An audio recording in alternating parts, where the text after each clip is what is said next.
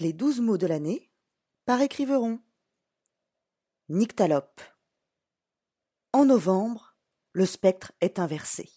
Insidieusement, la nuit s'est installée sur nos journées, elle est là au réveil et revient bien avant l'heure du coucher. Et pourtant on voit. Car la lumière vient alors de la nuit. Il faut être un peu nyctalope pour la déceler.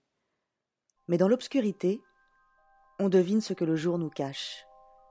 Les couleurs n'ont pas la même saveur, les formes sonnent différemment, et l'on rêve, de ces rêves qui persistent et nous construisent, ces rêves qui nous éclairent.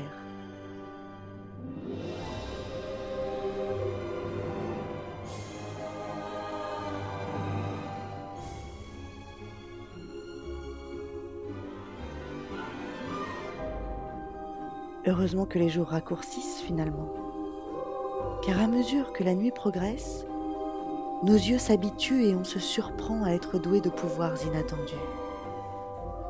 Il en faut pour percevoir l'imperceptible. Alors tout est transformé, tout est possible, tout a basculé. Le jour et la nuit se confondent, le nord et le sud se rencontrent, les mots mêmes jouent de leurs contradictions. Saviez-vous que jusqu'au XIXe siècle, le mot nyctalope signifiait à la fois qui voit bien la nuit et qui ne voit pas la nuit?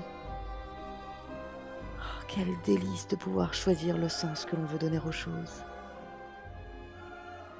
Peut-être ce temps où la nuit semble régner sur nos jours nous invite-t-il justement à décider de la lumière que l'on veut projeter sur nos vies?